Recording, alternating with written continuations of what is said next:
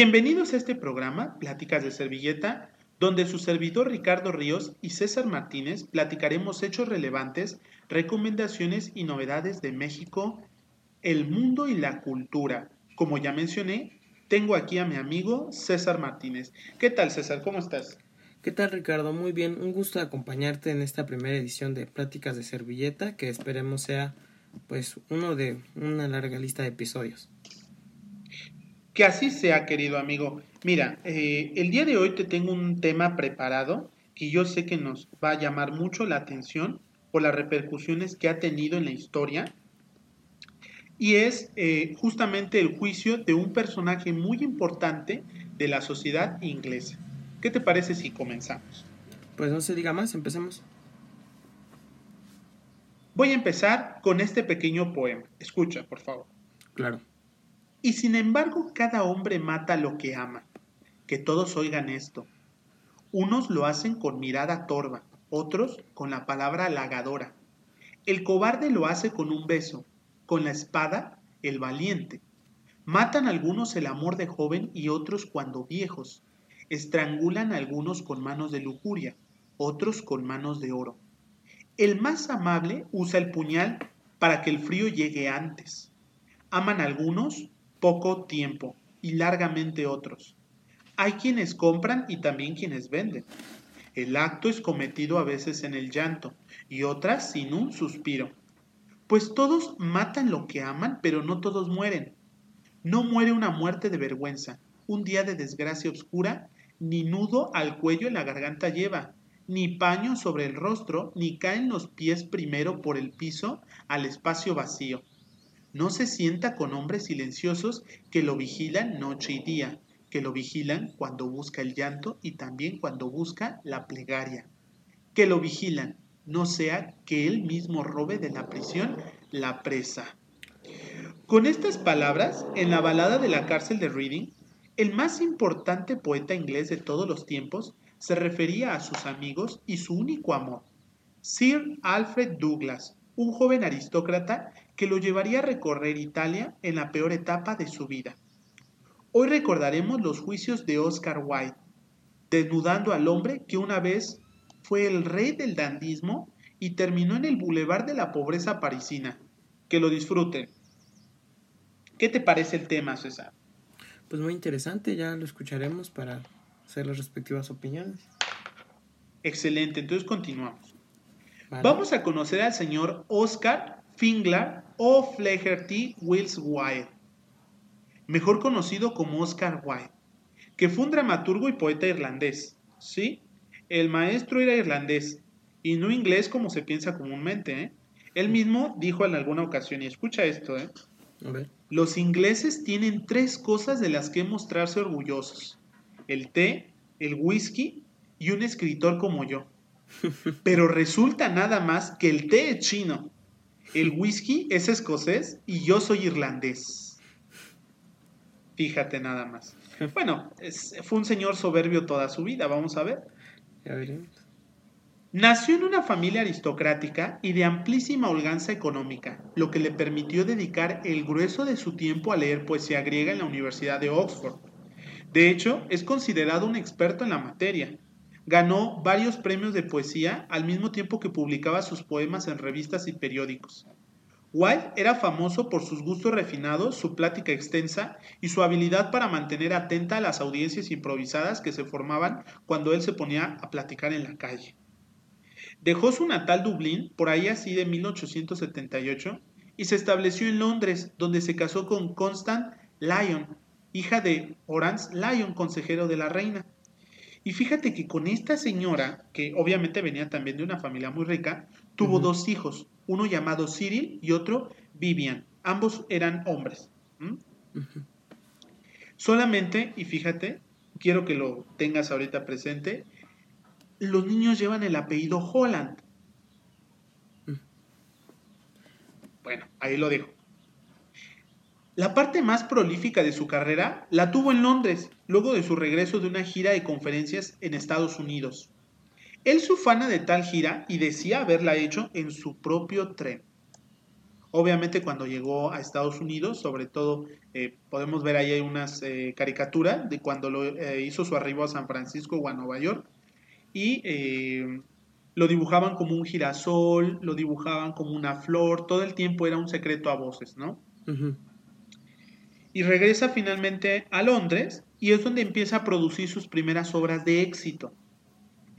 la más famosa hasta ese tiempo había sido el retrato de Dorian Gray en 1890. Posteriormente esta obra, de la cual tanto orgullo sentía, eh, le acarreó demasiados problemas. Vamos a ver por qué. También eh, escribió en el teatro El abanico de Lady Windermere y Salomé, que fue censurada por retratar personajes bíblicos y que fue escrita en francés. Esta no tenía nada que ver con la telenovela. ¿eh? O La importancia de llamarse Ernesto en 1895, divertida comedia y un éxito comercial. Fíjate que la importancia de llamarse Ernesto en el año 1895 le trae eh, un antes y un después. Ahí inicia su caída. Entre los años 1887 y 1889 editó una revista femenina llamada Woman's War, o sea, Mundo Femenino, ¿no? Y bueno, en cuanto a sus simpatías, mansplaining, claro, así es. Hablemos de Pero, pero, pero, ¿sabes? Eh, en aquel tiempo yo creo que si alguien sabía de mundo femenino, era el señor Wilde. Mm. ¿No? Muy en cuanto a sus simpatías políticas, bueno, ¿quién más sabía de lencería que el señor Wilde? Claro. en cuanto a sus simpatías políticas, siempre se consideró anarquista filosófico, fíjate y en alguna ocasión dijo, a veces la gente se pregunta bajo qué tipo de gobierno viviría mejor el artista y solo hay una respuesta, en ninguno. Pero no solamente se queda en sus dichos sobre, obviamente, el anarquismo o contra el socialismo, sino que en su vida diaria, cuando escribía sus diálogos, por los cuales es muy famoso, eh, siempre hacía críticas a la sociedad victoriana, ¿no? Eh, todo el tiempo hablaba de implícitamente y al final declaradamente que la sociedad inglesa era una hipócrita. Y vamos a ver que todas estas cosas, excesos que se le permiten, la, alta sociedad inglesa, al final se, las, se la terminan echando en cara. ¿No? Mira. Según cuenta eh, Neil McKenna en La vida secreta de Oscar Wilde, su hermano, perdón, eh, el hermano de su amante también tenía un amante masculino. Y esto es determinante, obviamente Oscar Wilde no lo sabía, pero es determinante e influye directamente sobre él. Es más, yo me atrevería a decir que Oscar Wilde pagó eh, crímenes que no le correspondían, ¿vale? Fíjate por qué. Eh, este señor era bien sabido de su homosexualidad. Creo que hasta la fecha de hoy es sabido que el Señor pues tenía siempre ahí sus, sus intimidades, ¿verdad? ¿Cómo va el chiste? El de... El, que alguna vez me contaste. ¿Cuál, perdón? El de Hitler. Ah, el de este Rom. Sí. Eh, cuando a Rom lo descubre eh, en la noche de los cuchillos largos, me parece, ¿no? A Rom al parecer lo, ahí lo ejecutan o lo toman preso. Y Hitler dice que fue por su homosexualidad, ¿no? Y él nunca se había dado cuenta, pero todos sabían que era muy notoria. ¿Y que le dicen? Eh, era un chiste, ¿no? Que tenían los nazis en ese momento. Así tan sencillo, ¿no? Que imagínate cómo se, cómo se va a poner cuando se entere que Goebbels es cojo y que... Eh, eh, ¿cómo se llamaba el otro señor? Wering, ¿no? Y que Wering es gordo. Así decía el chiste, ¿no? Entonces, sí, obviamente. Y fíjate que ahora que lo sabemos, no puedes ver sus obras sin dejar de pensar en ello. Sí. Sin dejar de pensar en que se las estaba dedicando a alguien. Incluso cuando dice a ti, mujer hermosa, no sé qué, eh, sientes que es falso. Pero obviamente cuando lo sabes, como Juan Gabriel, ¿no? Ajá. No sé si te pasa que una vez que sabes que pues obviamente todo lo de Juan Gabriel, cuando empiezas a escuchar las canciones dices, híjole, a lo mejor por eso ponía siempre, eh, trataba de poner por ahí palabras eh, o, conjugar en neutro, ¿no? Como dejar que no era él ni ella, así, ¿no? Pues pudiera ser. Bueno, eh, te decía que a partir de 1900, perdón, 1891, Oscar Wilde empieza a vivir su periodo más prolífico eh, de su carrera y que y que eh, es con su presentación de la novela, de la obra, la importancia de llamarse Ernesto, con que empiezan sus problemas. Pero todo esto se empezó, se empezó a fraguar desde antes. Fíjate. En alguna ocasión, en su casa de Wilde, llegó, allí vivía en Londres, llegó su amigo Lionel Johnson y le presentó a un poeta de 22 años nada más, llamado Lord Alfred Douglas. hijo, 22 hijo del señor Douglas, marqués de Queensberry. Es muy importante y algunos eh, escucharán este nombre y les recordará las reglas del boxeo moderno. El señor Queensberry, el marqués de Queensberry, era famoso por ser un macho tradicional inglés. Suena muy extraño esto, ¿no? Pero era boxeador, eh, obviamente siempre la afición por la guerra, era un hombre eh, tradicional y tuvo dos varones. Uno, este señor, este muchacho, Alfred Douglas, y su hermano mayor, Francis Douglas, que se llevaban como tres o cuatro años. ¿eh? Se llevaban como tres o cuatro años y eh, aquí empiezan los rumores, ¿no? Su hermano Francis, eh, no, no, estamos desconectando, Francis Douglas empieza a tener un amorío con un muchacho, que más que muchacho era un señor. Fíjate, te voy a dar el dato. Y ahí lo pueden buscar todos. Ok. Este señor empieza a tener sus quereres con alguien de apellido Roseberry o Roseberry, con quien tiene una relación. Fíjate. Para entonces, Roseberry era ministro de Asuntos Exteriores y el abuelo materno de Trom Laring que es el título que le dan al, a Francis por, su, por ser el hijo primogénito. Le dicen, oigan, no seas malito, este, tú que eres ministro de Asuntos Exteriores, ayuda a mi nieto que quiere ser este, político, quiere dedicarse a la política. Entonces le dan ese tratamiento como señor de Drum Laring y este, inicia su carrera política. Pero dicen, el problema es que de, desde que Roseberry eh, lo conoció. ¿no? Del apadrinamiento. Sí, pero en todos los sentidos, ¿eh? Dice, se empezó a murmurar que ambos tenían una affair. Qué francés, ¿no? Bueno, eh, y, y dicen, fíjate, no sé si son dichos de su propio abuelo, pero lo cierto es que todos en la Cámara de Olores lo sabían. Desde la baja hasta la alta. Sí, todos, fíjate, te voy a comentar. El ascenso de Drum Larry se debe no tanto a su perspicacia política como a su habilidad para alojar en su recto el largo y grueso órgano de Roseberry. Eh, me surgen varias dudas. La primera es, ¿quién comprobó la longitud del órgano de Roseberry? Debe haber un artículo, ¿no? El chismógrafo de la cámara alta. Ah, sí, efectivamente, ¿no? Tiene que estar por ahí. Si hubiera Twitter en aquel momento, pues hubiera sido un pack que se hubiera filtrado inmediatamente. Seguramente. Seguramente, este, o eh, lo denunciarían, ¿no? Ya había especulaciones, ¿no? O apuestas. Ah, imagínate, ¿no? No, yo, yo lo vi en los, en los baños y medía tanto. Bueno, Pero en francés, es más, ¿no? Pero en francés, imagínate, ¿no? Han de haber visto, pues, con respeto a este muchacho, ¿no? Sí. Este. Bueno, fíjate. Decían que se guardaba mucho. Imagínate, ¿eh? No le decían la funda, le decían el baúl. Bueno, Eh, claro.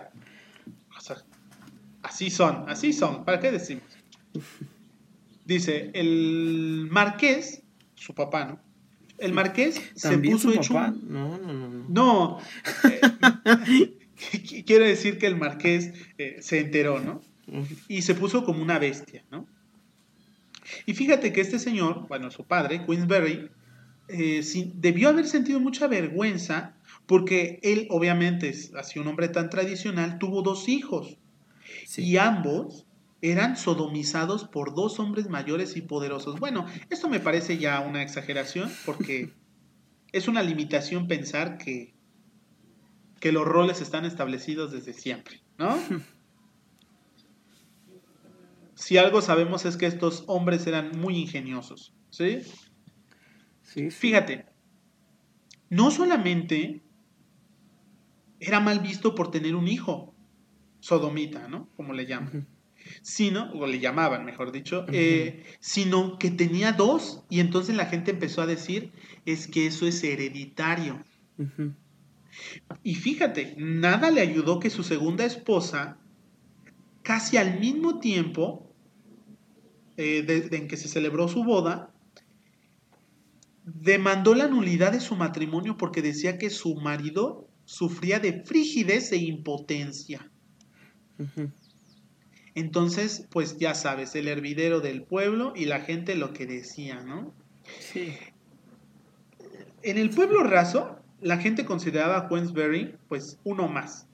Pero en la sociedad, en la alta sociedad este, londinense, solo se le recordaba por haber ganado eh, eh, muchas veces en el cuadrilátero, ¿no? Por ser un excelente boxeador, por sus viejas famas, ¿no?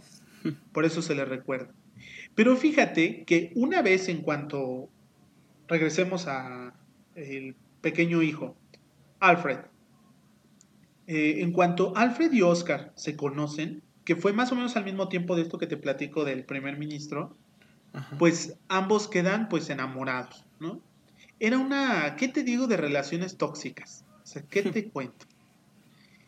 Pero bueno, ambos eran muy listos. Obviamente Oscar Wilde empieza a cortejarlo y lo llevaba mucho a un club que se llamaba el Albemarle, que está igual ahí en Londres. Eh, por aquel entonces White tenía 38 años, 38, 39 años. Y eh, fíjate que incluso en aquel momento le había dedicado eh, algunas obras a este muchacho. Y no era raro ver siempre a un hombre mayor como, pues, como tú dices, ¿no? Apadrinando a un joven, ¿no?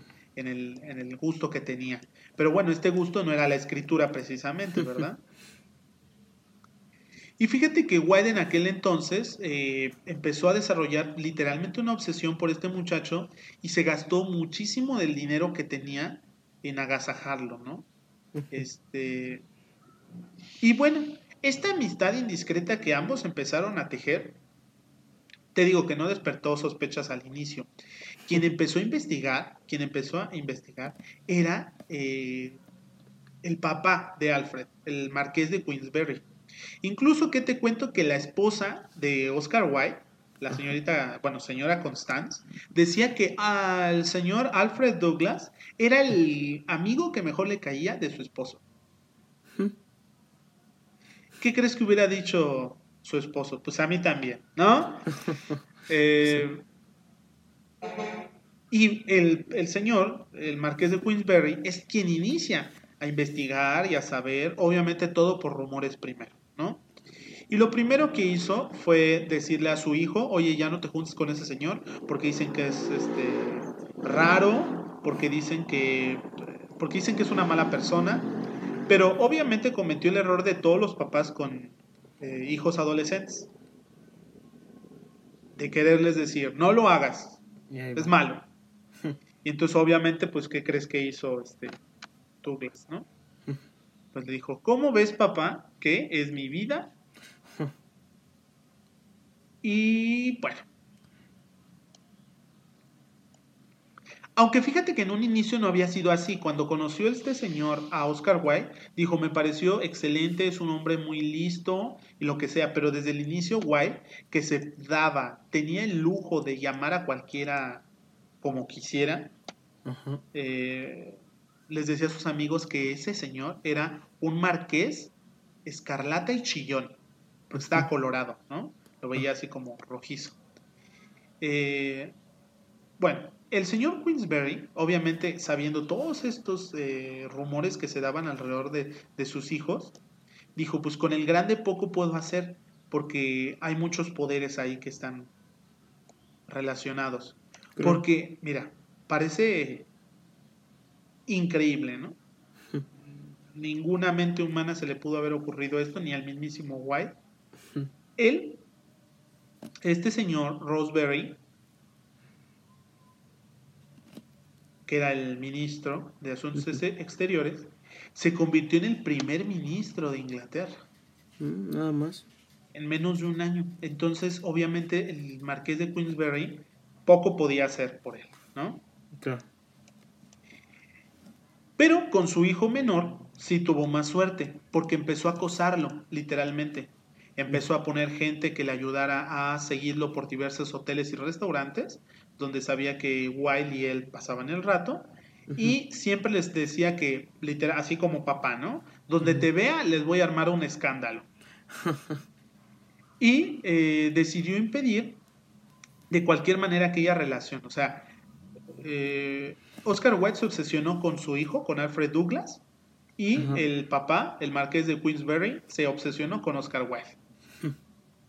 De hecho, eh, en alguna ocasión se presentó por donde estaba su casa, eh, la calle Tide Street, en junio de 1893 y iba con un boxeador. Ya ves que Queensberry era sí, excelente boxeador, pero llevaba un chavo así todo, ¿no? Y entonces se encontró a Watt y le dijo eh, que le iban a pegar, ¿no? Entonces este, el señor le dijo, eh, por favor, bueno, ahí Oscar Wilde utilizó su labia, su habilidad para eh, tranquilizar el asunto y finalmente pues no pasó nada, pero eh, el acoso continuó. De hecho, este señor, eh, el marqués de Queensberry, se intentó primero sabotear la presentación de la importancia de llamarse Ernesto, que digo que fue una de sus obras más importantes, y segundo, que intentó ir para aventarle nabos y zanahorias. ¿Por qué nabos y zanahorias? Hay una. Ajá, sí, porque tenía una representación fálica. De hecho, él le dice que es como el, como la, el, paquete fálico o algo así, para aventarle, ¿no? Sí, el señor estaba ya obsesionado. Y fíjate que en aquel entonces, el marqués, exactamente el 18 de febrero de 1895, después de no haber logrado hacer el escándalo, el Marqués le dejó en ese club donde conoció a, al joven Douglas, le dejó una nota que decía, para Oscar Wilde, ostentoso sodomita. Así literalmente es como un chinga tu madre, pero de aquel entonces. pero de, aquel entonces, Pero de 1895. Y el señor Wilde ya llevaba tiempo diciendo, ¿sabes qué? Voy a denunciar a este cabrón porque me está eh, pues me está vulnerando, ¿no? Pero no tenía pruebas. Y cuando tiene esa nota dice, ya tengo mi prueba, lo voy a denunciar. Oscar Wilde no se enteró hasta 10 días después que tenía esa carta, bueno, esa nota. Y entonces se reunió ahí con sus, primero con sus amigos, obviamente ya le había platicado a Alfred Douglas, y Alfred le dijo así, este, bueno, fíjate, ahorita aprovechando, Oscar le decía Bossy, así como románticamente, ay, Bossy, es Bossy Douglas. Eh, Bossy lo convenció de que denunciara a su padre. Y Oscar tomó opinión de sus amigos. Ellos le recomendaron no hacerlo, pero obviamente Bossy ya controlaba todas las acciones de Oscar. Y finalmente denunció a su padre. denunció al, conde, al marqués de Queensberry. El abogado le preguntó si existía por ahí algún asomo o resquicio de verdad en la alegación de sodomía. Ajá. Y White, muy seguro de sí, dijo que no. Ya más que de chisme, que por... Sí, y Oscar Wilde, así totalmente el estoico, dijo no es cierto. No es cierto, sí que cierto. estaba... Ajá, exacto. Bossy, que estaba en ese momento, dijo, yo voy a pagar todo. Ajá. Ajá. White y su abogado se presentaron en ese instante en el Tribunal de Primera Instancia de Great Marlborough Street para solicitar una orden de detención. A la mañana siguiente, Queensberry había sido arrestado. Entonces, esto ya escaló, ¿no? Sí, no.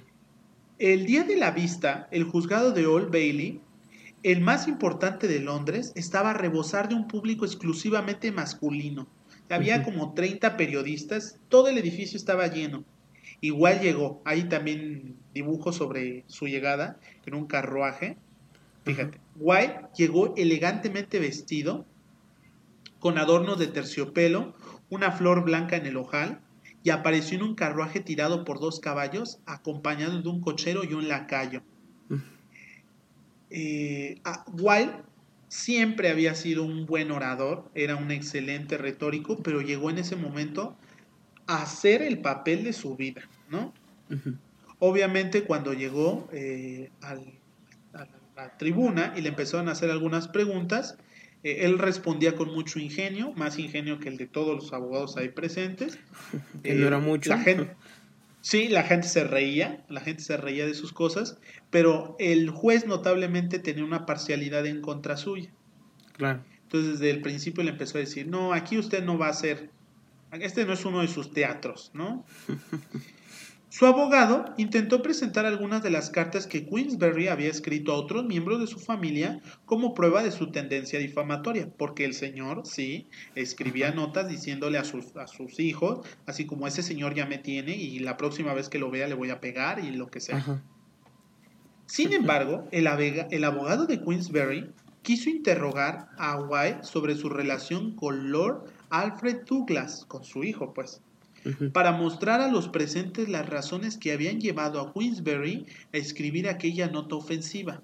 Ajá. La vista terminaría con el magistrado dictando auto de procesamiento contra Queensberry, pero el combate no había hecho más que empezar, todo estaba por decidirse. Fíjate muy bien. En aquel momento, el juez eh, ordenó que este muchacho pasara y hablara. Ok. Y fíjate, el abogado de su padre le dice, a ver, léame por favor el último párrafo de su cuento, de su poema, perdón, Dos Amores. Léalo. Y al final, te voy a leer el, el pedacito del poema, lo que contestó. Dulce joven, dime por qué, triste y suspirando, vagas por estos apacibles lugares. Te lo ruego, dime la verdad, ¿cuál es tu nombre? Él respondió, mi nombre es Amor. Inmediatamente el primero se dio la vuelta hacia mí y gritó, está mintiendo, ya que su nombre es vergüenza, pero yo soy Amor.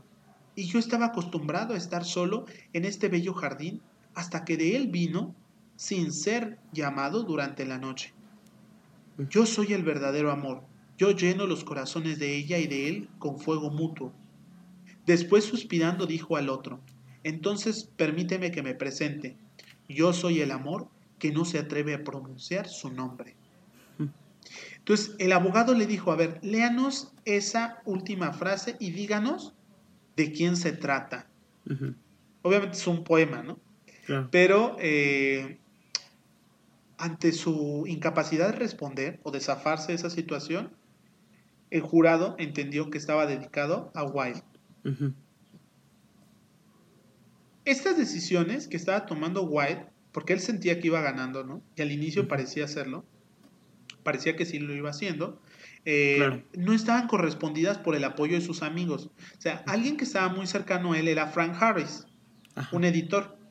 Y él, fíjate lo que escribió sobre este muchacho, Alfred Douglas. ¿eh? También Francis Harris, amigo de White, comenta pormenorizadamente las circunstancias de aquel juicio u ordalía que arrojaría a White al infierno de Reading y a unas postrimerías de vergüenza errabunda. En la lectura de Harris aprendí a odiar concienzudamente a Lord Alfred Douglas, el efébico lechuguino que escandalizó a White dejándolo en la estacada cuando más hubiese necesitado su consuelo. Fíjate lo que comenta. Douglas, después de haberse dejado follar por el hombre más importante de Inglaterra, entonó todos sus pecados. El pobre Pelagato, creyendo que el talento se contagia por vía rectal, llegó a escribir unos versos bastante repiosos, en los que el amor nunca osa decir su nombre. Fíjate nomás. Obviamente algunos dirán, como con cierta razón, que este señor, Frank Harris, también tenía su interés romántico con White, y entonces lo que está haciendo es una nota de despecho, de decir, él tiene toda la culpa, ¿no? Pero algo hay de ambas cosas. Vamos a verlo un poco después. Tras aquel primer asalto, los abogados del marqués se pusieron manos a la obra y contrataron un detective para peinar los bajos fondos londinenses, en busca de alguna prueba que justificara la acusación vertida sobre White. Mientras tanto, este y Bossi, confiados, decidieron concederse una semana de asueto y champán en Monte Carlo. O sea, imagínate, le están diciendo que él tiene una relación con Bossi y lo mejor que hacen es irse de vacaciones. Sí.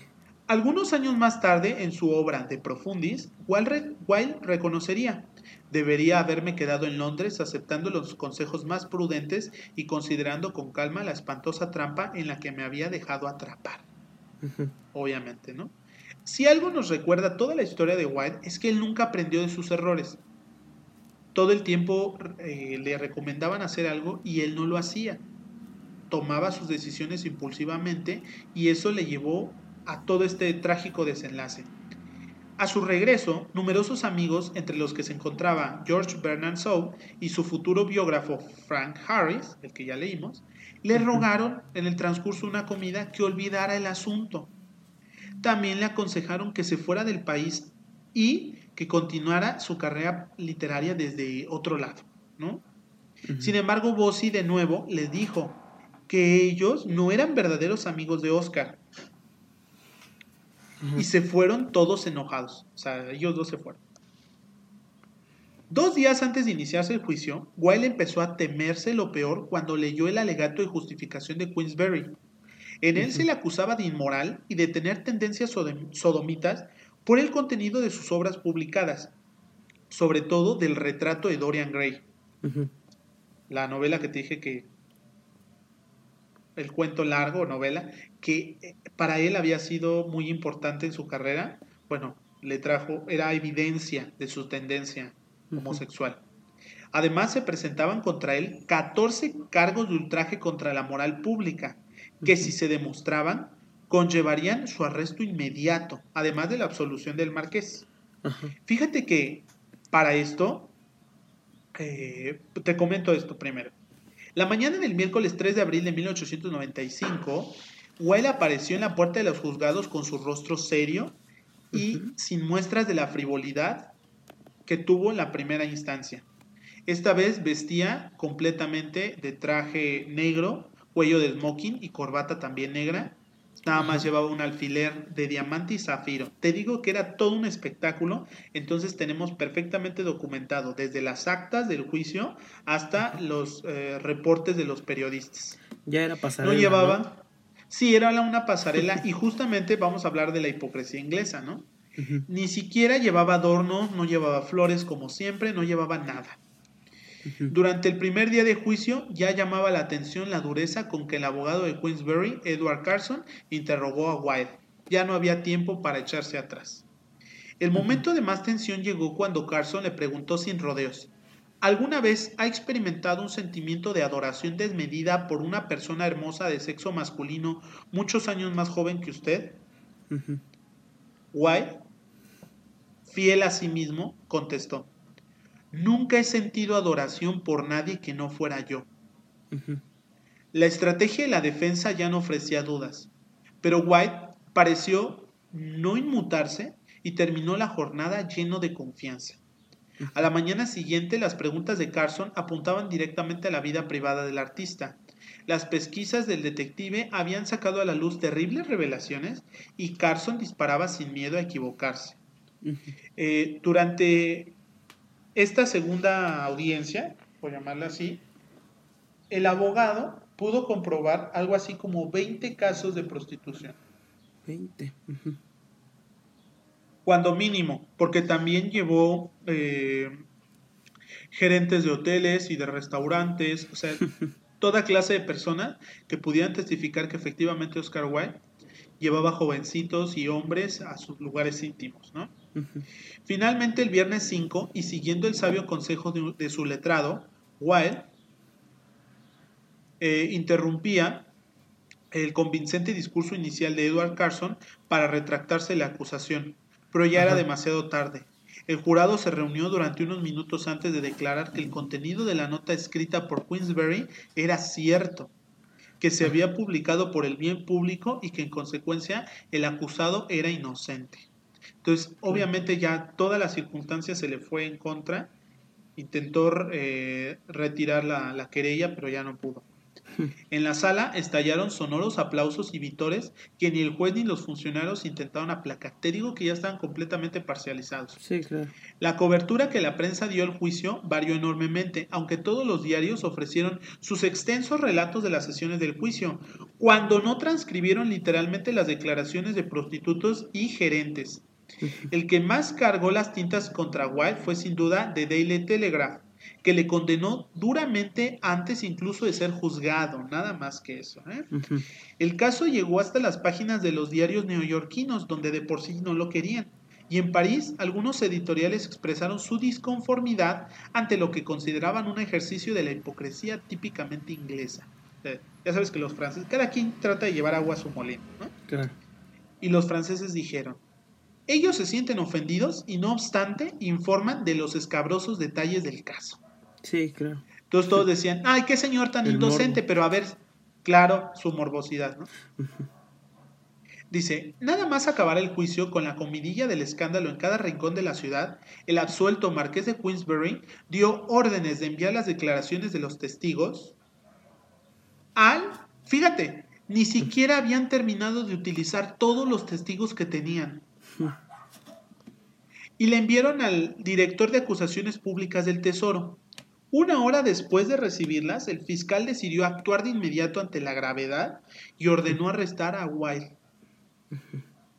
En ese momento, no solamente el marqués de Queensberry dejó sin un solo, eh, sin, una, sin una sola moneda a Oscar Wilde, lo dejó sin nada, sino que además lo denunció, lo detuvieron al otro día y su esposa, Constant, se llevó a sus dos hijos a la casa de su hermano en Suiza.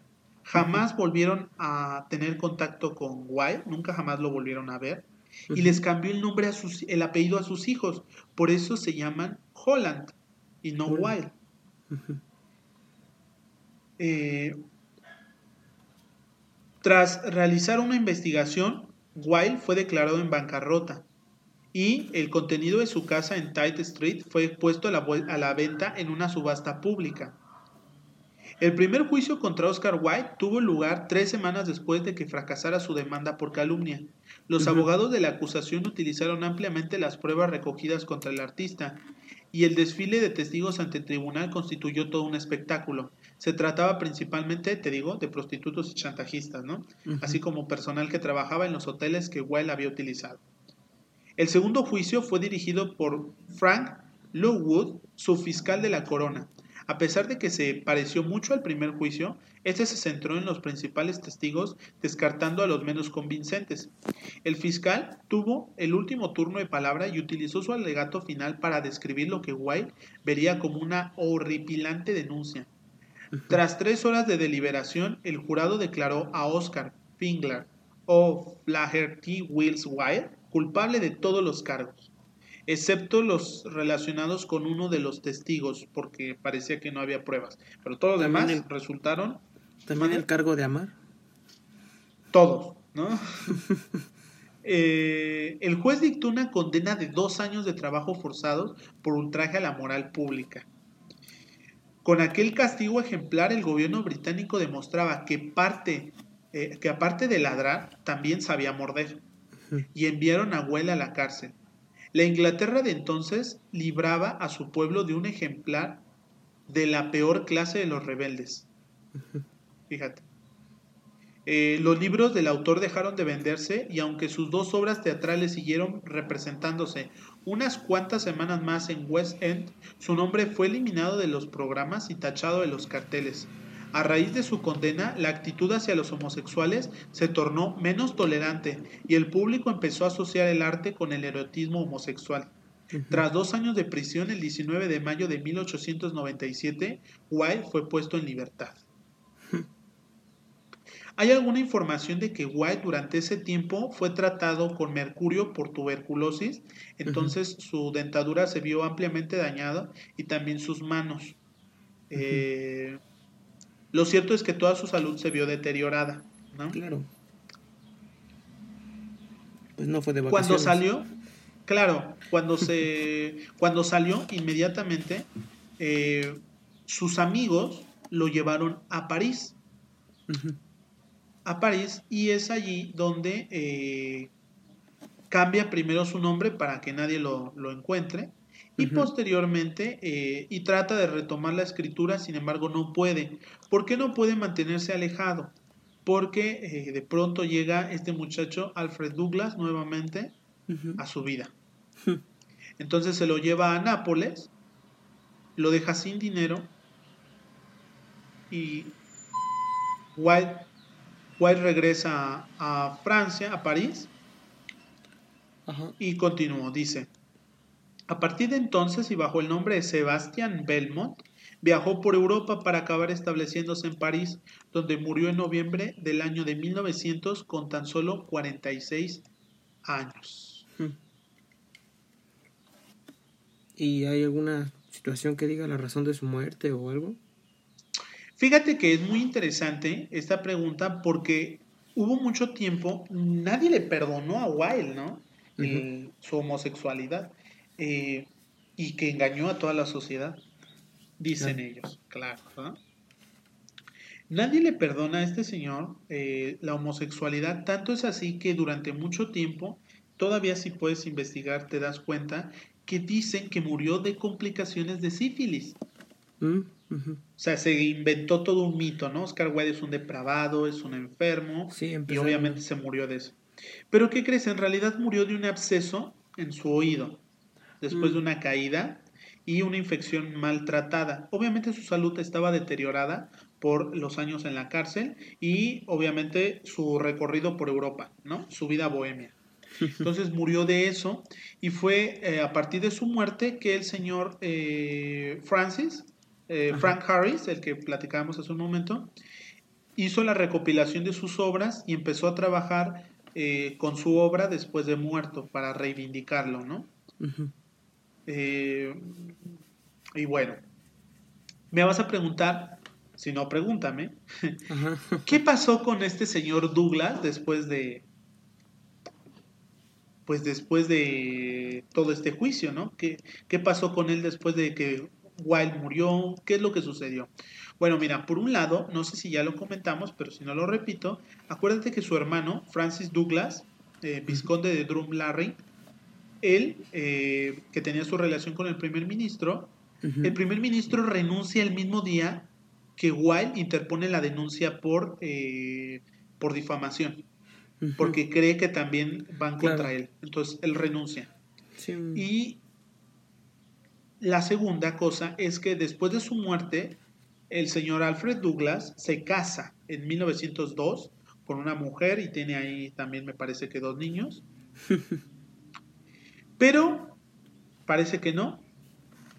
El destino es muy sabio. Es muy sabio, querido amigo. Y el señor Alfred Douglas terminó en la cárcel. ¿Por qué? terminó en la cárcel porque acusó sin fundamentos, fíjate cómo es el destino, perdió una demanda por difamación contra nada más y nada menos que Winston Churchill en 1923 por haber dicho que tenía conocimiento y fue negligente en la muerte del secretario de Estado británico durante la Primera Guerra Mundial.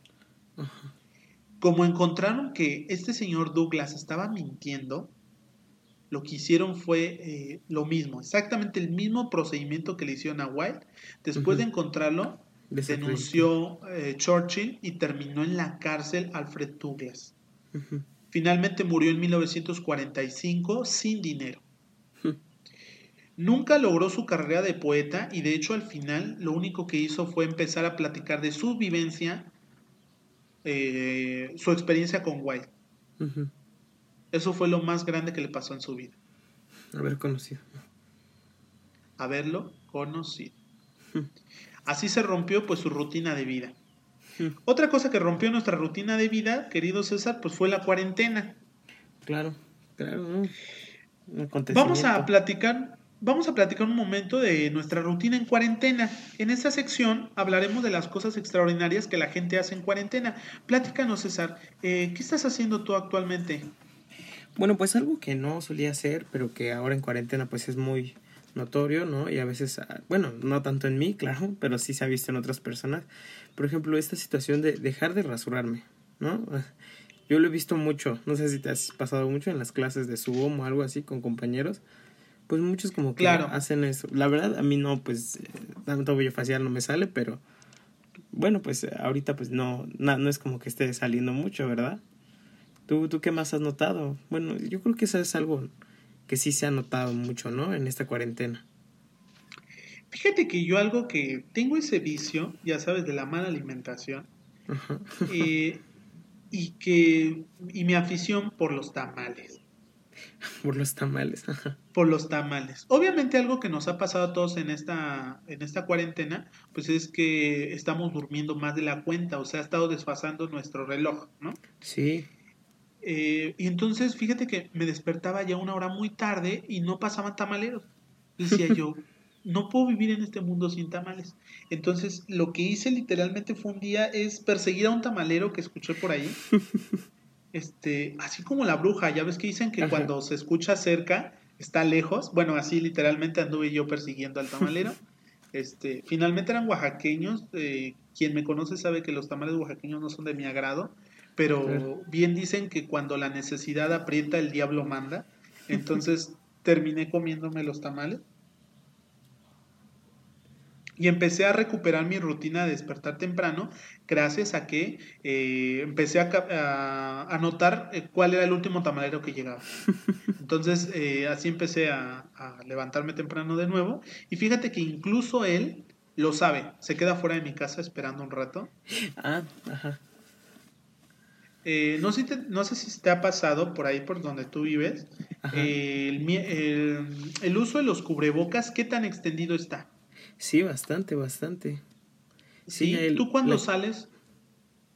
Sí, yo, yo, yo ocupo cubrebocas porque el, pues pasan muchos, ¿no? Las policías y luego sí se te quedan viendo como pues extraño. No creo, no, nunca me han dicho nada, pero sí, sí se te quedan viendo.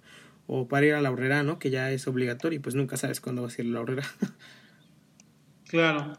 ¿Y tienes que de tela o desechables? Eh, eh, de los reutilizables. Fíjate que eh, escuché el otro día, no sé qué tan cierto sea, ¿eh? aquí este es un paréntesis, es chisme, ¿eh? teoría conspiratoria, conspirativa. dicen que por ahí han estado reutilizando los, o sea que hay gente que saca los cubrebocas de la basura para lavarlos y revenderlos no manches. Así como las botellas de alcohol para, para los adulterados. Así he escuchado, o los medicamentos. Y justamente yo cuando casi no he salido, pero cuando lo he hecho, regreso y digo, voy a cortar el cubrebocas.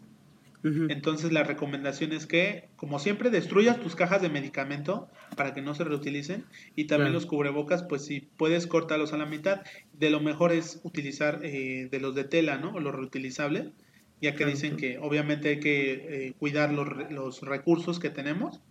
Sí, sí, sí, porque si no, ¿qué va a hacer? Eh, yo, he yo, he notado mucho aquí eh, que no toda la gente usa cubrebocas y de hecho te miran raro cuando usas cubrebocas. ¿Tú crees? Ajá. Sí, fíjate que nos, me ha tocado que voy a la tienda y me miran raro, o sea, como si yo estuviera enfermo, ¿no? Ajá. Entonces ahí así, un miedo desmedido por ahí de, de usar el cubrebocas.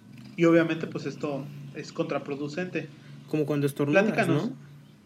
Claro, sí, cuando estornudas. De hecho, estamos haciendo como lo que recomiendan de que antes de meter las cosas a tu casa, por ejemplo, fuiste a hacer el mandado y lavamos todo. O sea, lavamos la fruta, lavamos todo, todo, todo, todo fuera antes de entrar a casa. O sea, en el patio, donde están los lavaderos, ahí hacemos ese ritual. Yo les he recomendado a todos que tengan unas, eh, unos zapatos así de meter y que sean los que tienen, los que, si vas a salir a la calle, ponte esos, como los asiáticos que tienen zapatos afuera de su casa o en la puerta de su casa. Entonces usa esos, esos llévatelos a la calle y cuando llegues quítatelos, déjalos en la entrada, porque, mm, bueno, ya sabes, mucha información rara y confusa que se han estado dando. Y yo digo, bueno, este, hay que dejarlos ahí para que se oreen y en el solecito, este, a ver qué pasa, ¿no? Extrema los cuidados. Eh, ¿Qué otra cosa has estado haciendo en la cuarentena, querido César? Mm, pues recientemente la ve, tengo una hamaca aquí en mi casa, entonces pues por lo menos para distraerme un poco, ¿no? Entre tantas cosas que hay que hacer. O, o, para estar ahí sentado un rato. La verdad es que la vista no es muy buena, pero en algo sí te ayuda a despejar, ¿no? Un poco la mente. Entonces, pues he estado ahí. De vez en cuando ahí veo videos o leo un poco. Eh, por ejemplo, ahorita que dijiste lo del tamalero, me recordó mucho una situación que igual me pasa a mí. Eh, pasa uno, se puso muy de moda, ¿no? Como unas nieves en las que las empezaron a hacer, ¿no? En una casa y de repente como que eh, la idea era que tú invirtieras, ¿no? En tu propio negocio de nieves y ya te, salí, te salías, porque las nieves encima están buenas, ¿no? Entonces hay una casa donde se abastecen de la nieve, ahí les, eh, les contratan todo, ¿no? Que los botes, tu sombrilla, ¿no? El lugar para irse moviendo. Entonces se puso muy de moda y hay mucha gente así vendiendo por ahí, pasan cada determinado rato, ¿no? Y eh, siempre me pasa que a una hora, seguramente, y lo has escuchado, ¿no? Cuando a veces te marco, que pasa el de las nieves. Y ya saben que eh, yo siempre me asomo en el balcón, porque siempre me, siempre me antojo. La verdad es que están muy buenas, ¿no? y luego me asomo y no, pues ¿de qué traes, no? Y ya me dice, ya, si me gusta, pues le digo, ah, pues bajo. Y ya, y últimamente sí he estado comiendo más, más nieves, porque te digo, encima están buenas. Y el clima no está para menos. Ay, sí, no, un calor verdad. Claro que sí. Eh, bueno, otra cosa que he hecho en esta cuarentena es eh, escribir. He estado escribiendo como un tren, como diría Gabriel García. Eh, y bueno, para quien no sepa, escribo algunas cosas, algunas más buenas que otras. Eh, pero al fin y al cabo es un pasatiempo, ¿no? Claro. Eh, fíjate que ahorita con esto de la cuarentena, platicando de cosas extraordinarias que hace la gente, escuché, eh, leí, perdón, en una nota de la UNAM que decía que aumentó en adultos el número de personas que se orinan en la noche. Ajá. Por estrés. Que al parecer, obviamente es una situación estresante para algunas personas, y que eh, ha aumentado el número de adultos que se orinan. Me llama mucho la atención cómo se hizo ese estudio, pero no entraré en detalles. Como aquel estudio, ¿no? Sobre eh, aquellos que se orinaban, ¿no? En las escaleras eléctricas, en, el metro. Claro. unos hábitos bastante peculiares, ¿no? si podemos decir algo, si podemos decir algo, es que la Ciudad de México tiene un problema con la orina. Claro. Con la orina en los estadios. Todo. Con la orina en el metro y con la orina en las camas. Eh, bueno, ahorita en esta rutina de cuarentena, eh, obviamente también es bueno que la gente vea, eh, que se entretenga, pues, que, y le estamos dando oportunidad a nuevas películas para nosotros, porque hay muchas veces que estas películas ya las hemos visto o hemos escuchado, son viejas pues, pero obviamente son nuevas para quien las ve, ¿no? Yo recientemente he visto algunas, no muy buenas, de hecho ni siquiera me acuerdo, este, me quedé dormida en una incluso, pero de buenas películas tú nos vas a platicar, ¿verdad César? Claro, pues eh, hoy vamos a también con la inauguración del programa, esta también la sección de, de regreso, donde como ya comentó Ricardo, no solamente hablaremos de películas, también de series o libros, ¿no? Que podamos ver y desarrollar un tema. Bueno, en esta ocasión, Ricardo, te quiero decir que traigo la, la serie, la franquicia de Rocky. Es un tema pues muy interesante y sobre todo me basé un poco en la vida de este eh, escritor, porque él escribió el guion de Rocky, el actor también, Sylvester Stallone. Claro. Que, que es muy peculiar, ¿eh? Su vida y toda la franquicia de Rocky. Por eso decidimos este tema para comenzar. Porque eh, sería un tema muy peculiar, ¿no? Es, es un regreso de película. Es la clásica historia, ¿no? Que a todo el mundo le gusta, ¿no? Una persona que de nada viene a, hacerlo todo, ¿no? A, lograr todas las aspiraciones en su vida. Y precisamente muchos aspectos están basados en la vida de Sylvester Stallone, ¿no? Que, eh, bueno, eh, vamos a contextualizar un poco respecto de su vida. El, De chico tenía problemas, ¿no? En el labio, nació eh, con problemas en el labio y en un ojo, que le dan esta particular forma de hablar, ¿sabes?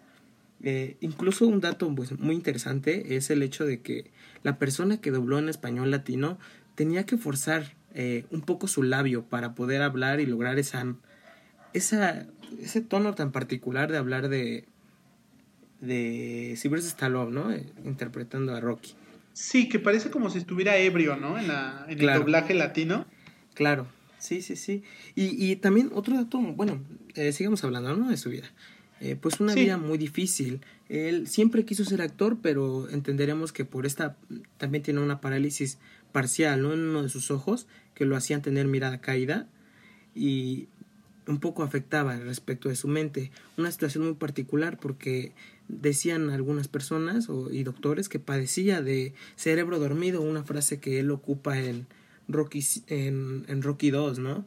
Eh, cuando ¿Cerebro dormido? cuando hace los comerciales, ¿no? Que dice, trata de explicar al productor del comercial que él no es tonto, sino que padece de esto que le dicen cerebro dormido, ¿no? En que le cuesta un poco más eh, poder expresarse, poder hablar, pero que de todos modos se burla, ¿no? Lo toman como un tonto, incluso, ¿no? Oye, eh, perdón que, se interrumpa, oye, este, este término es eh, real pues él lo ocupa en una de sus entrevistas. La verdad, eh, no sé qué tan... Así se traduce, ¿no? Como cerebro dormido, cerebro cansado. Sí. La verdad es que eh, ignoro, ¿no? Si el término sea real. Bueno, si el término que haya ocupado sea el científicamente correcto. O sea que así fue un eufemismo que le dijo el doctor. O sea, tú no eres tonto, eres especial, ¿no? Sí, sí, sí. Y, pues es un término también parecido, ¿no? También, por ejemplo, en Forrest Gump, alguna vez también lo llegué a escuchar. Ajá. Eh, pero bueno, eh, regresando, ¿no? sería bueno que, que, que, para la próxima, pues platicáramos de, de, Forrest Gump, ¿no? Claro, claro. Oh, sería o de Tom Hanks, un excelente tema, ¿no? Una película hermosa. Bueno, ahora vamos a esto, pero bueno, ajá. Claro que eh, sí. Bueno, él siempre quiso ser, dedicarse a la actuación, pero pues muchos productores no lo veían, ¿no? Él como actor por esta clase de, carencias que tenía, ¿no? Y encima, eh, si bien es cierto que él siempre tuvo una figura un tanto, no musculosa, pero sí robusta, eh, su cara no era el canon precisamente de belleza, ¿no? Unos rasgos muy toscos. Pero bueno, eh, siempre trató de hacer casting, nunca lo, nunca lo permitieron, no tuvo su primera oportunidad. Y mira, este es un tema para bueno, que investigué, está muy, muy, este, pues muy interesante, porque no sé si muchas veces has visto, ¿no? Que hoy en día es muy común, ¿no? Decir que un actor tiene alguna película o algún, este, cortometraje o alguna, pues como algún material comprometedoras, ¿no? Claro siempre decía, ¿no? Que algunos vinieron de, de la pornografía, ¿no? Del cine de adultos. Pero... Todos tenemos... Eh, perdón, ya me quemé. Ya me quemé. Todos tienen este por ahí sus cadáveres, ¿no? En el armario. bueno, pues es, sí, era una leyenda urbana, ¿no? Que circulaba respecto de Rocky, pero Sylvester Stallone. Eh, sí pero esta resultó ser cierta y él mismo lo admite en una entrevista, ¿no? Él sale a la luz, su primera oportunidad fue en una película eh, para adultos. Este tema está muy importante, bueno, muy interesante. Lo voy a, lo voy a tratar de aquí de desglosar, ¿vale? Eh, la película llamada, cuando, la, cuando él participó, se quedan muchos mitos, claro. Eh, yo soy de no compartir los mitos, pero sí la información general, ¿no? La película se tituló eh, The Party Arkiri, y la verdad es que, eh, pues yo comprometido, ¿no? En esta afán de investigar, me puse a investigar un poco, ¿no? Sale en 1970. Eh, sí. Que no es para nada lo que te imaginas, ¿no? Bueno, Sí, no, no, no lo es, ¿no? no, no Oye, una pregunta, perdón, una pregunta. ¿Cuántos años, más o menos, eh, en qué año nació más o menos este muchacho? Él nace a... A ver, por acá tenía el dato. Bueno, eh, ahorita, ahorita, ahorita te lo pongo.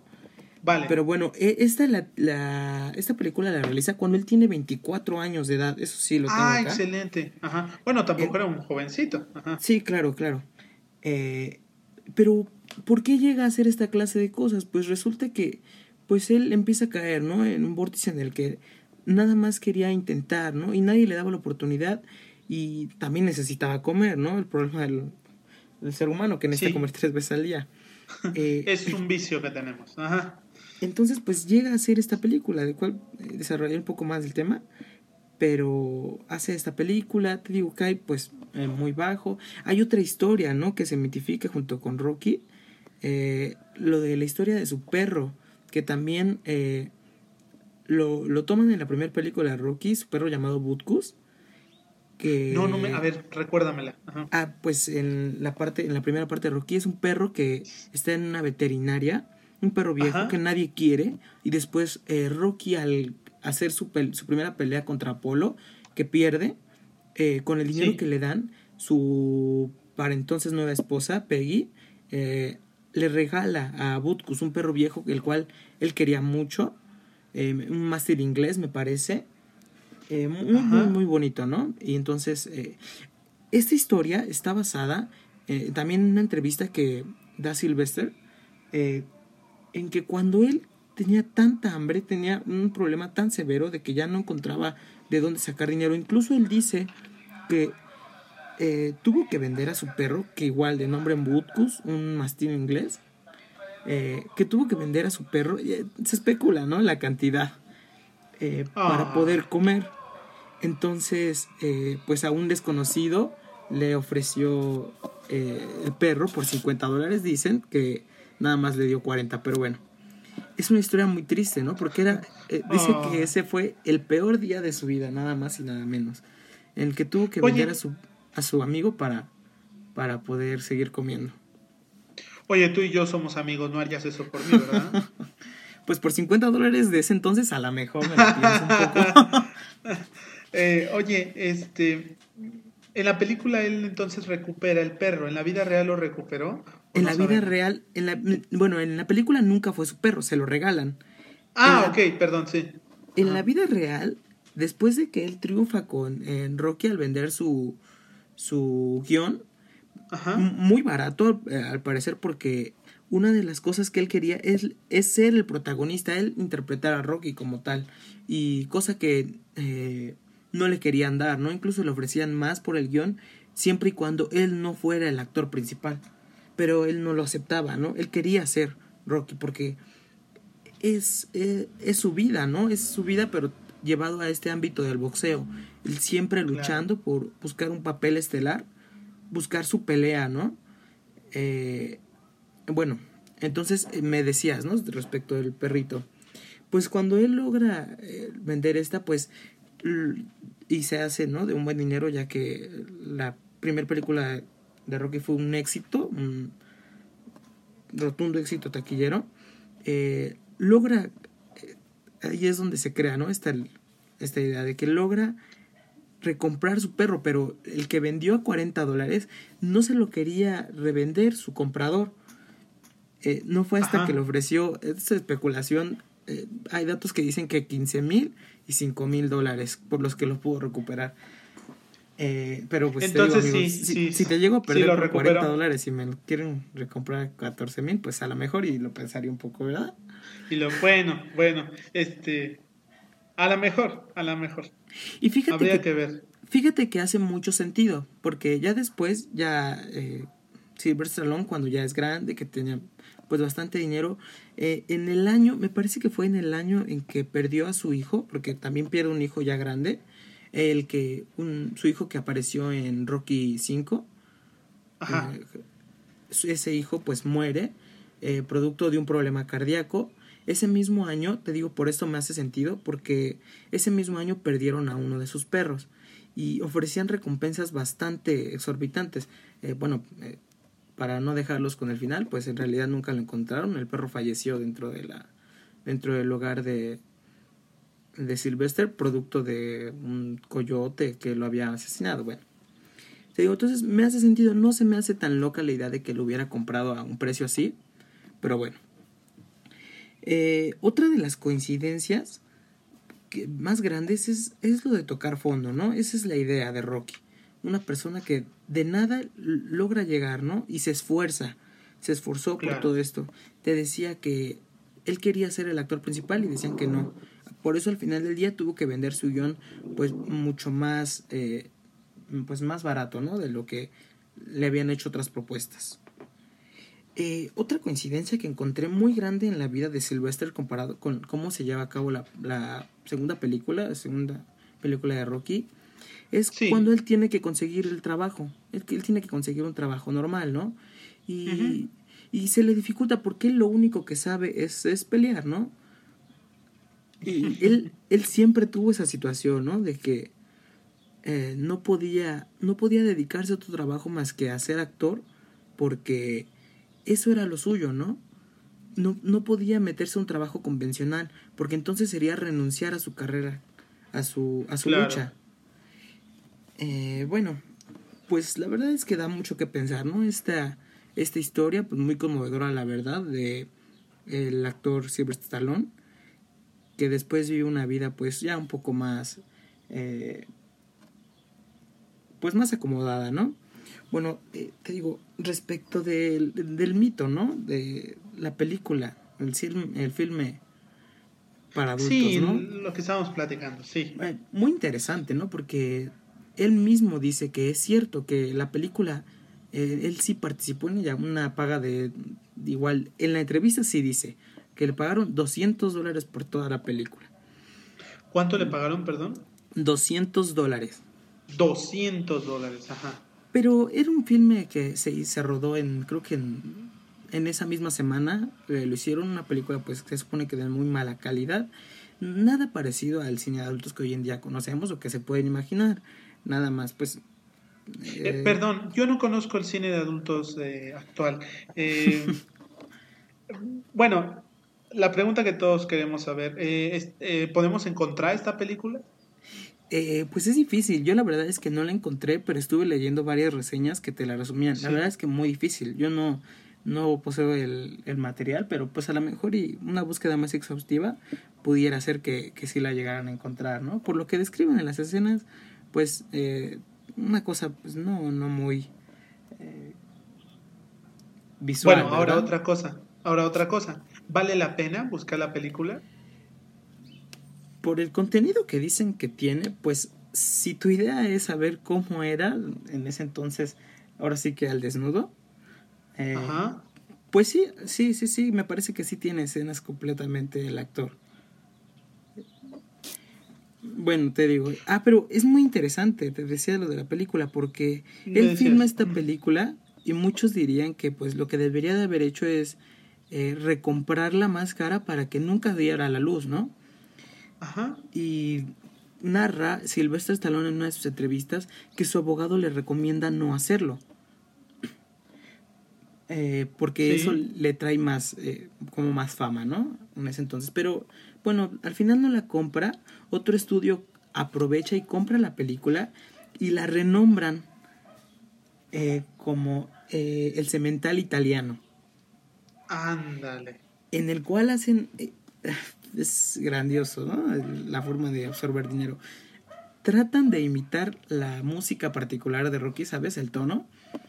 Y lo tratan para evitarse derechos de autor, como que recrear, ¿no? Tratando de cortar partes para que no haya ningún problema. y nada más salvando las imágenes fuertes en donde aparece el actor Sylvester Stallone y renombrándola. Es ya una vez que saltó a la fama, claro, con la película Rocky. Sí. Y, así lograron hacerse como de, pues de dinero, ¿no? Para, por el morbo de la gente. Precisamente un poco de lo que hablábamos anteriormente. Eh, ese morbo que incita. A buscar a Sylvester Stallone.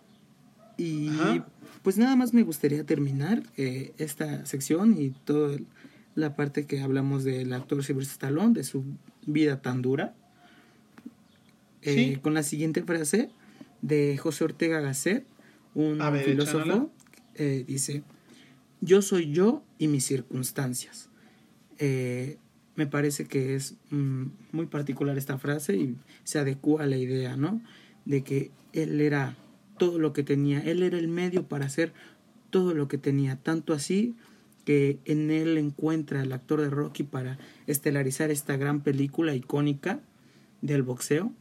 Entonces, esa es la, yo creo que esa es la idea completamente que nos quiere dar, eh, o que para mí yo entiendo, de José Ortega Gasset. Oye, mira, muy ambiciosa tu, tu cita, por supuesto. El, el hombre y sus circunstancias, ¿verdad? Eh, amigo, eh, ¿nos recomiendas para ver de cuál de todas estas películas de su, de su saga, de Rocky, eh, cuáles son tus favoritas, amigo? Mm, pues sin duda alguna la primera y la segunda son mis favoritas. A lo mejor un poco la tercera, pero la primera y la segunda en sí, para mí serían mis favoritas. claro. Tú dime, si tú también estás familiarizado, ¿no? Con la franquicia de Rocky. Eh, sí, claro, este, pues es parte de la cultura pop, ¿no? Claro. Entonces, obviamente, pues las que transmitían en la televisión, las que uno conoce por porque papá o mamá las ve, obviamente todos. Eh, de hecho, yo creo que justamente es la razón de por qué fracasan las últimas, ¿no? De la saga, porque hay mucho tiempo de distancia y obviamente a nosotros ya no nos evoca nada, o sea, ya simplemente es una película más y ya no es parte de del recuerdo de, antes. Claro. Eh, obviamente, yo comparto contigo, o sea, considero que es la primera, la primera de la primera de esta saga, ya te había comentado en otra ocasión, que eh, me parece que nunca la he terminado de ver, pero lo poco que he visto me gusta. Y obviamente la que todos tenemos eh, presente en la memoria es eh, la pelea entre Rocky e Iván Drago, ¿no? Claro. es la pelea más importante, pero también eh, obviamente su entrenador, esta escena icónica donde el padre le manda la bendición desde la desde el balcón, todas estas cosas, ¿no? No puedes dejar de empatizar con Sylvester Stallone desde su personaje como Rocky, pero también desde él como persona, ¿no? Por supuesto. Y bueno, nos recomiendas que la veamos eh, en esta cuarentena, ¿verdad, César? Claro, sí, y tengan en mente estos pequeños datos para que puedan ir ahí cacheando y decir, ah, pues mira, ¿tú sabías esto? Eh, y que bueno, corregir ese mito que todos tenemos de que se le llamaba el cemental italiano por, el, por la película porno, pero en realidad la película porno lo tomó de la película de Rocky. Claro. fue, al revés, ¿no? Y obviamente si usted es un pervertido, eh, como uno de los eh, comentaristas de este programa, no diremos cuál, mm, puede usted consultar, hacer esa investigación rigurosa de ver si encuentra, ¿verdad? Esa, esa película para adultos, bueno, si tiene ahí la inquietud de cómo era Sylvester Talón a los 24 añitos, pues lo puede hacer, ¿verdad, César? Sí, pues ya sería cosa de cada quien, ¿no? sí, ya es cuestión de que usted tenga el tiempo para hacer esa rigurosa investigación. César, pues te agradecemos este que nos trajeras esta historia de Sylvester Stallone. Sí, claro, un gusto pues aquí compartiendo y aquí estaremos en las siguientes cápsulas.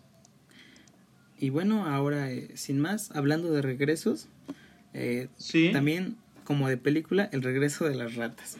Bueno, para, hablar de una para hablar de una noticia nacional, eh, el investigador Juan Garza Ramos, investigador de la Facultad de Veterinaria del UNAM, eh, nos está diciendo, nos está advirtiendo de este nuevo comportamiento que está surgiendo en la población de ratas de la Ciudad de México, en el cual nos dice que producto de este cambio de hábitos por la pandemia, por la ya evidente eh, falta de humanos en la ciudad, eh, se está produciendo un cambio muy específico en el comportamiento de las ratas, pues al no estar circulando gente tirando basura por la calle o comida, eh, se han tenido que ver obligadas a rechazar su miedo natural y ahora se les encuentra más presente en lugares buscando entre la basura, lo cual eh, advierte un problema severo, ¿no? porque ya sabemos que muchas enfermedades eh, son las que podría traer un roedor como estos, si es que se mete a alguna casa o sobre todo lo que más preocupa es su capacidad para reproducirse, ¿no? Claro. Es una noticia pues bastante impactante para que si vas a la ciudad, ojo. Ojo, ojo con las ratas, las de dos, las de dos eh, patitas y las de cuatro. Claro. Eh, bueno, he estado yo viendo en otros, eh, en otros países que igual este, fauna igual de nociva, pero más, eh, más agradable a la vista, ¿verdad? Como eh, por ahí un puma corriendo por las calles de Santiago de Chile, o todos conocemos esto del delfín que estaba en los canales de Venecia, o mm, también una medusa en los mismos canales, medusas también en Filipinas, aquí mismo en México, en la bahía de Acapulco, una ballena, ¿verdad?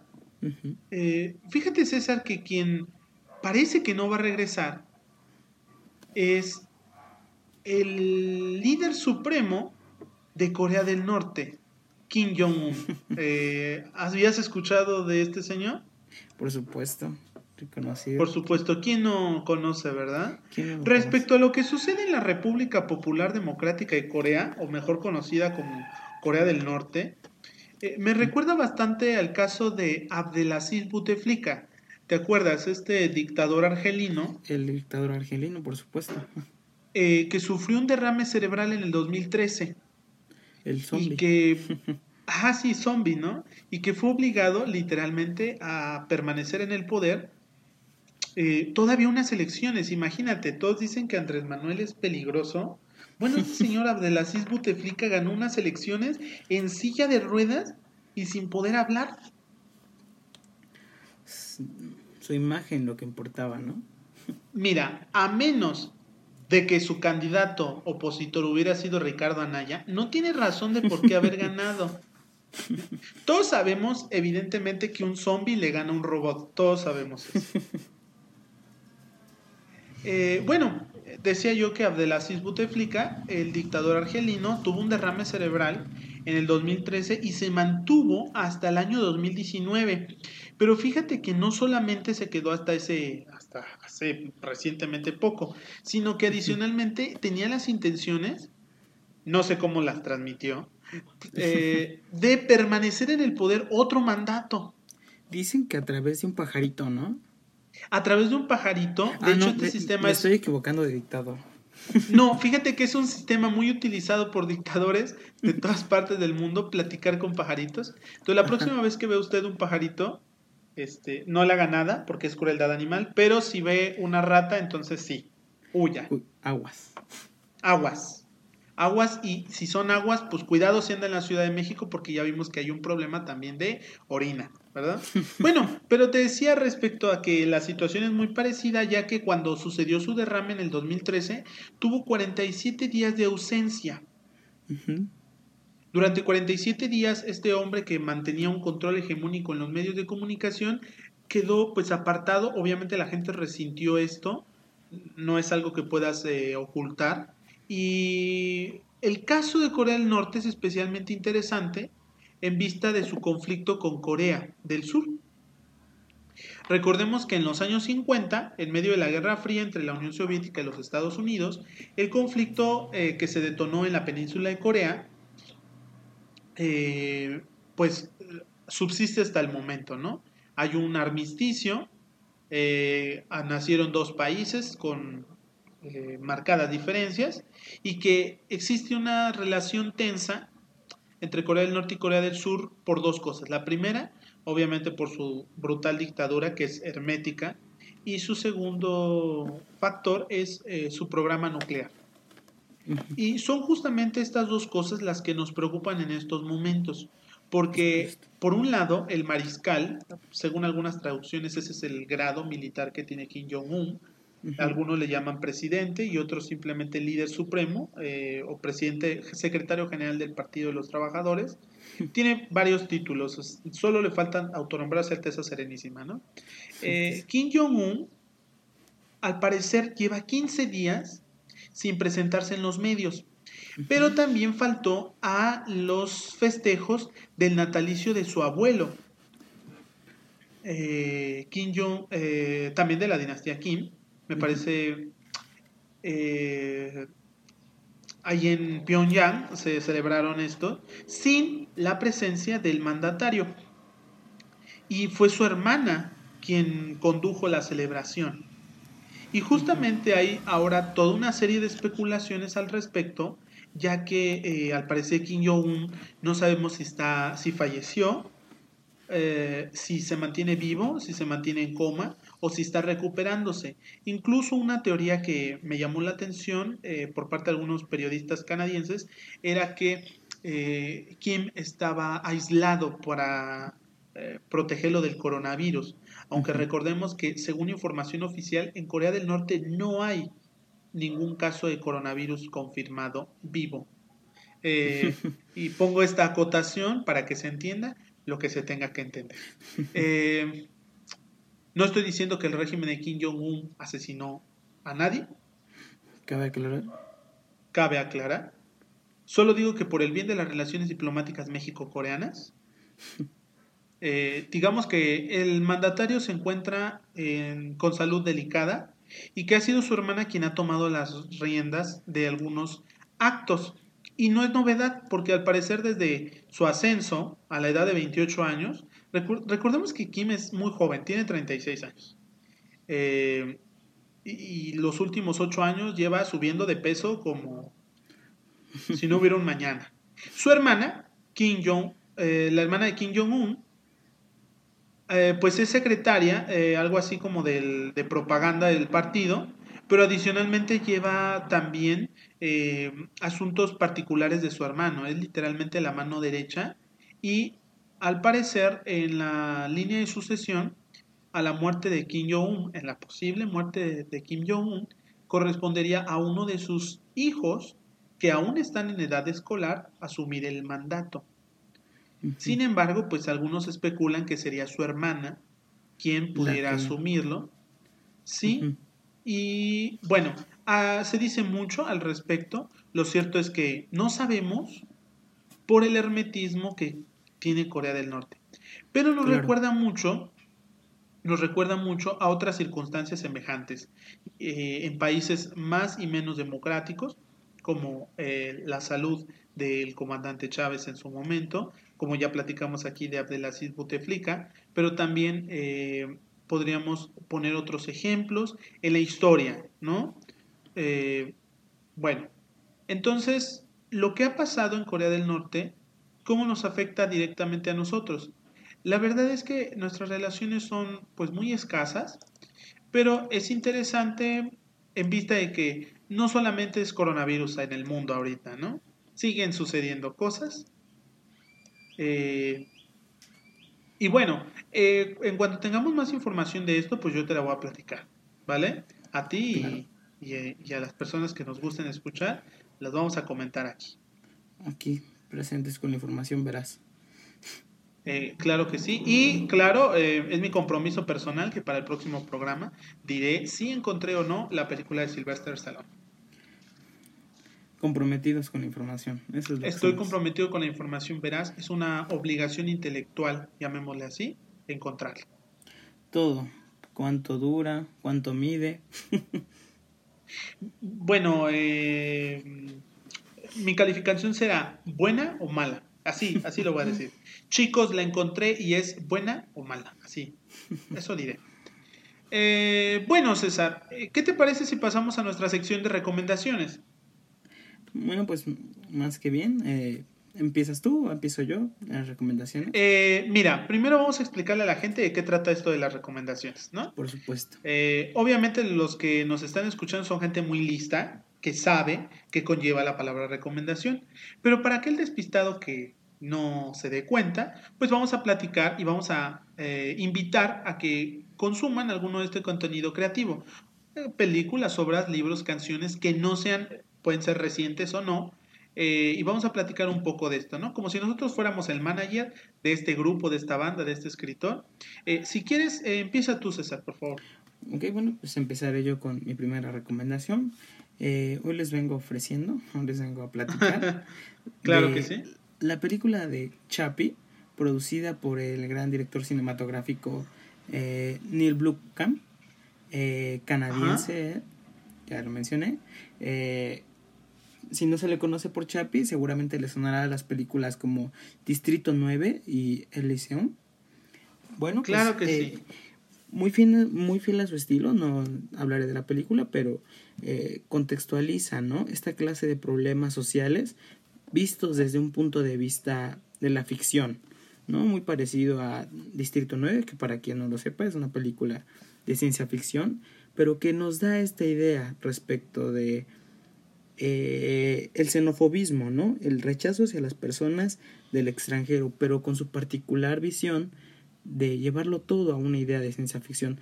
la película Chappie también trata de abordar esta clase de problemas sociales sobre el desarrollo de una persona desde mi punto de vista con esta visión de ciencia ficción en un, en un lugar en donde pues es difícil crecer eh, pero con una particular comedia una película que pues no tuvo un triunfo pues muy muy grande, pero que de todas formas es una película que, puedes ver y reírte un poco y que seguramente te podría gustar algo. Si es que te gusta esta idea, ¿no? De la ciencia ficción. Claro, y obviamente pues para las personas que nos escuchan, eh, que lo disfruten. Ahorita obviamente está ahí todo el tiempo del mundo y es como cuando te invitan a una, tienes que salir con alguien, quieres ponerte tus mejores garras y dices, híjole, no tengo nada de ropa, ¿no? Así es ahorita que tenemos todo el tiempo el mundo y dices, híjole, ¿para qué era, para qué iba yo a hacer cuando tuviera tiempo? Bueno, eh, en lo que te acuerdas, puedes ver esta película que nos recomendó César. Eh, yo tengo una recomendación menos ambiciosa. Eh, les quitaría unos cuantos minutitos. De hecho, les pido, no, no les pido, les ordeno que vayan y vean este, a este grupo de muchachos. Son originarios de Cuernavaca, se llama Fernando G, Alex H, eh, Iván, que conforman un grupo llamado Down Avenue. No sé si has escuchado. A Down Avenue, no, entonces tienes que inmediatamente, ahorita que terminemos, tienes que inmediatamente eh, escucharlo, ¿no? A Down Avenue. Te recomiendo la canción Eres de Down Avenue, me gusta mucho la estética de la, del video es como playa, ya sabes. Eso eh, bonito. No, puedes ir ahora. Ah, exactamente, para que te acuerdes de cómo era, porque dicen que estamos viviendo de recuerdos. Bueno, también vive de fantasías, mira.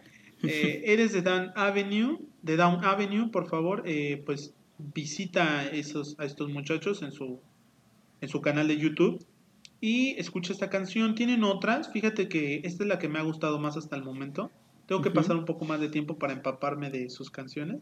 Eh, la verdad están muy bonitos. Incluso ellos por ahí comentan, eh, si tú la ves, vas a ver ahí algunas ah, muchachos y muchachas muy guapos. Entonces por ahí te comentan también sus, sus cuentas de Instagram para que los sigas también por allá. Ok. ¿Vale? Y si no tienes Instagram, pues haz, haz ya tu cuenta, ¿vale? Por favor. Yo por favor, para que también. Sí, eh, por favor, César, otra recomendación. Eh, bueno, y mi segunda recomendación sería el libro de Quino, este escritor argentino, que mejor conocido también por el escritor de Mafalda. Su nombre es Joaquín Salvador Lavado. Eh, sí. En este libro que, bueno, más bien es un conjunto de historietas, ¿no? De imágenes que él dibuja, llamado A mí no me grite pues es algo tranquilizador, ¿no? Puedes, puedes ver algunas de las imágenes y tú le das tu propio sentido. Pasa mucho como con Mafalda, que una clase de ideas que puedes ver reflejadas en una imagen, ¿no? Tú te lo puedes imaginar y ver el contexto que tú quieras. Y de ahí te surgirán un buen par de ideas seguramente para, no sé, realizar algún ensayo, algo que tengas que hacer como tarea. Eh, una muy buena recomendación, este libro de Kino, A mí no me grite. Eh, y pues esta sería mi segunda recomendación. ¿Cuál es la tuya, Ricardo? Mira, eh, de nuevo, fallándoles. tengo una chiquitita igual, una canción que se llama Para Darte. No, no, no, no, no te estoy albureando a ti que estás escuchando esto. La canción se llama Para Darte del grupo Los Rumberos. Yo pensaba que no eran mexicanos, pero ya estuve por ahí investigando. Eh, son varias personas, la verdad, eh, haciendo una actividad de responsabilidad o de honestidad y de responsabilidad, no sé sus nombres, pero los rumberos los puedes encontrar igual en YouTube, en su canal, y también me parece que tienen un una página en Instagram, su cuenta en Instagram, y puedes eh, seguirlos. Esta canción para darte, fíjate que me gusta bastante porque tiene como este ritmo guapachoso de costa. Recordemos que no puedes ir a la costa. Por supuesto, quédate en tu casa, por favor.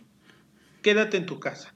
Eh, te decía, eh, este así como ambiente, este calorcito, esto que te da, ¿no? Eh, tienen eso, pero también tienen un pop moderno eh, y lo hacen en una combinación muy buena. A mí me pareció pues interesante su propuesta, me gustó, la verdad es que la escuché por accidente y me gustó desde ese momento. Si yo fuera el manager de estos muchachos, no sé qué haría en cuanto se acabe la cuarentena, porque recordemos que ahorita no debe de haber eventos, pero en cuanto se, se recupere la actividad pública, pues ojalá podamos ir a ver a estos muchachos y mientras tanto, pues disfruten de su contenido que ya está en YouTube. ¿Tienes otra recomendación, querido amigo? No, pues hasta aquí sería todo. ¿Recomendaciones? ¿Una última más, Ricardo? ¿O... Eh, sí, rapidísimo. Obviamente les recomiendo la película El Príncipe Feliz, que trata sobre eh, los últimos años de Oscar Wilde a propósito de nuestro programa del día de hoy. Y por qué no, vamos a dejarles de tarea a las eh, dos personas que probablemente nos escuchan en este programa. mi eh, mamá y tu mamá. Mi mamá y tu mamá, eh, ¿sí? Y de nuevo, no es ofensa para el público que nos escucha, que encuentren esa película. Y probablemente tu mamá también, sí. Queremos llegar a todas las mamás de México, sí, a tu mamá, a tu mamá y también a tu mamá. ¿No? Así es como vamos a, tratar de llegar este, a 100 personas, ¿no? vamos a ponerlo como metas. Claro. Eh, bueno, te decía, la película El Príncipe Feliz.